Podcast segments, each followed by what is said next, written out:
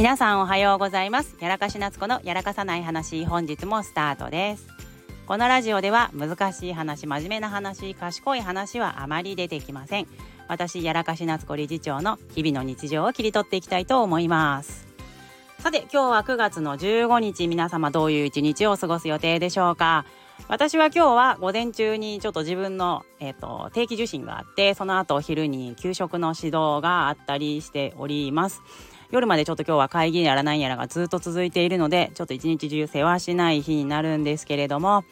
えーと、昨日はね割と家でゆっくりできたんですがこんな感じで毎日まああることないことがね変わっていくのが私の働き方なのかなと思っています。さて今日はね私何の話しようかなと思ってたんですが今日は、えっ、ー、と心の間口の話についてしようかなと思います。入り口の話ですね。はい。えっ、ー、と以前ね私の友人が私に対してなっちゃんはキャパが広いねっていう風に言ってきたことがあったんですねで私キャパが全然広いと思ってなくていろんな人とは付き合いますけどあのー、あんまりこういろんな何て言うのかな受け入れが広い方じゃないと思っていたんですが、その子曰く私はキャパが広いように見えると。で、それはなんかちょっとこう最近分析することがあって、なんでそう見えるんだろう。じゃあ実際私は人とどういうふうに対話をしてるんだろうなっていうのをちょっと考える機会があったので、今日はそんな話をしていきたいと思います。えっ、ー、と、なんでこんなことをわざわざ今日会話にするかというと、実は昨日の夜に、まあ、とある友人と、えっ、ー、と、まあ、メッセンジャーでずっとやり取りをしていました。まあ、ちょっと体調が心配な友人がいて、私が最近調子どうみたいな感じで連絡をして、まあ、て時々あのやり取りをしている、比較的仲の良いというか、よく会話をする友人です。会ったことないんですけど、SNS で知り合った友人です。最近そういうの多いですね。まあでも、とても信用している人です。で、なんかその人ともなんかあの話をしていた時に、まあ人が、人と初めましてしたりとかした時もそうなんですけど、ちょっとこう、納得いかない行動だったりとか非合理的な行動をする人に対して人はどういう受け取り方をするだろうかみたいな話にちょっとなったんですね。で私は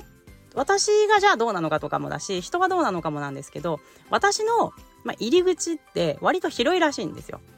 こうちょっと非合理的な行動を起こした人に対して拒絶反応ってあんまりしなくってどちらかというとなんでこの人こんな変わったことするんだろうっていうふうに一旦持ち帰ってしまう性格というか思考回路みたいなんですねどうやら。で、まあ、入り口が割と広いと。で受け取る人の多分人数とか容量もまあ多分そんなに人と大きく変わらないと思うんですけどとにかく間口が広いんだろうと。だから割といろんな人が私のところに連絡くれるしいろんな人が相談とかもくれるし、まあ、くだらない話から真面目な話からあのいろんなバリエーション豊富な連絡が来るのが私の特徴なのかななんて思って聞いていました。でじゃあ一般的にみんなってどうなのかなって考えた時にえっ、と大体みんなこう入り口をちょっと狭くしているらしいんですね。私ちょっと分かんない。自分じゃないから分かんないんですけど。で入り口をちょっと狭くしてでこの話は聞きたいとかこの話は聞きたくないっていうのを線引きしてであの好きな人の話とか自分にとって相性のいい話を、まあ、しっかりと中に取り込むっていうのが一般的じゃないかみたいな話になったんですね。でとなるとじゃあ人間の心って入り口と中身で考えると丸底フラスコみたいな形なのかなって思ったりしたんですよ。まあ、丸底フラスコなのかなんだえっ、ー、と三角フラスコなのか知りませんけど三角あるよねうんあんな感じなのか知りませんけどでじゃあ私の心は何じゃろうかって考えた時にあじゃあビーカーみたいな形なのかな って話をちょっと自分の中でこうやってたんです。確かにあの私あんまりこうなんだろうなまあ、どの人がどんな行動を起こしてても、わこの人の行動なんでこんなことしてんだろうとか、この人に対してこういうふうに切り返したらどうなるんだろうっていう、どちらかというとこう、研究対象というか分析対象にしてしまうことが非常に多くて、こう拒絶ってあんまりしないんですね。で、やっぱ SNS でこうやって派手にいろいろやっていると、SNS 上で、まあ私のこと多分快く思ってない人も一定数いるとは思うんですよ。だけど、なんかあんまりその批判とかもあんまりこう私深刻に捉えないというかもちろん嫌なんですけど嬉しくないから見たくないんですけどこの人に対してどういう切り返しをしたらあの、受け入れてくれるんだろうかっていうところを考えてしまうんですねどちらかというと。だからあのなんかアンチドンと来いとかそういうことを思ってるわけでは全然なくてやっぱり人間って人に嫌われたら怖いじゃないですかだから私に対して敵視してくる人を初めからこう丸底フラスコのようにしてあの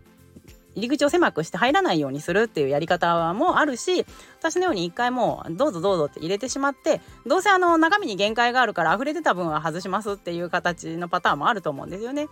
なので自分の、まあ、心を守るという意味で間口を広くしておいた方がいいのか狭くしておいた方がいいのか、まあ、入ってきたものに対して自分がえっと、受け取り方を変えるだけで容量をよく満たせるようであれば私はそれでもいいと思っているし、まあ、そもそも中に入ってしまうとあのきついっていうことだったら間口を狭くした方がいいんだろうなと。人の心のこう保ち方っていうのはそれぞれ思考の癖とかもあると思うし、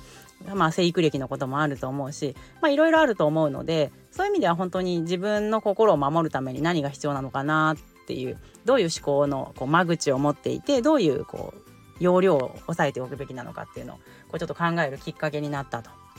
いう話です。まあ、あのなんでそんなね話をそんな夜中にね友人とずっとなんか DM しながら考えたりはしてたんですけどなんでこんな話をしたかっていうと、まあ、この友人が、まあ、ちょっといろいろこう心配がある方で時々体調崩してないかなと思って私があのなんかちょっと体調崩してそうと思うとなんか連絡したくなっちゃう人なんですよね。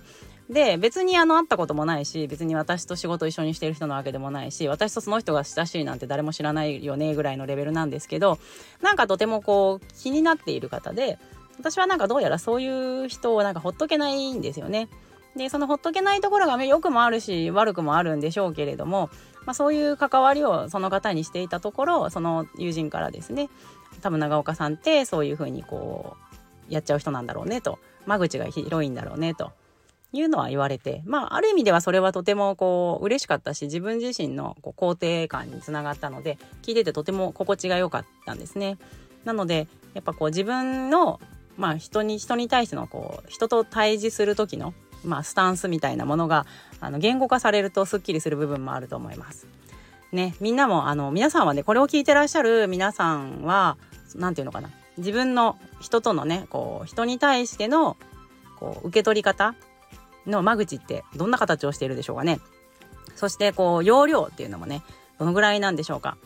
まあ一日に受け取れる人間の情報量もそうだし情報というよりかは人との付き合う距離感であったりとか受け取り方ですね。その人との、うん、距離感だと思う。人の空気をどこまで自分の中に注ぎ込むかのその間口と容量っていうのをまあ丸底フラスコなのかねあの三角フラスコなのかビーカーなのかそれともなんかもっと細い試験管みたいな形なのか注射器みたいに細いのかあの人によって形は違うと思うんですが自分の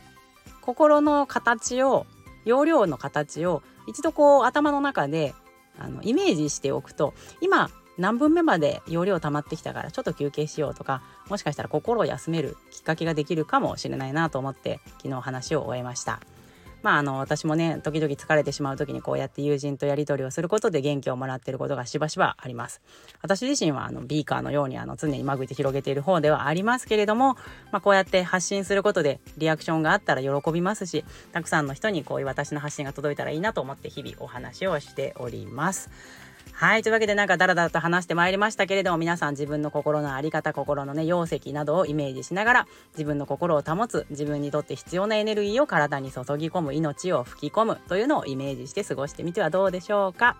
というわけで今日もね9月の15日やらかし夏子のやらかさない話お話を今日ここまでにしたいと思うんですけれども皆さんは良い一日をお過ごしください。それではまた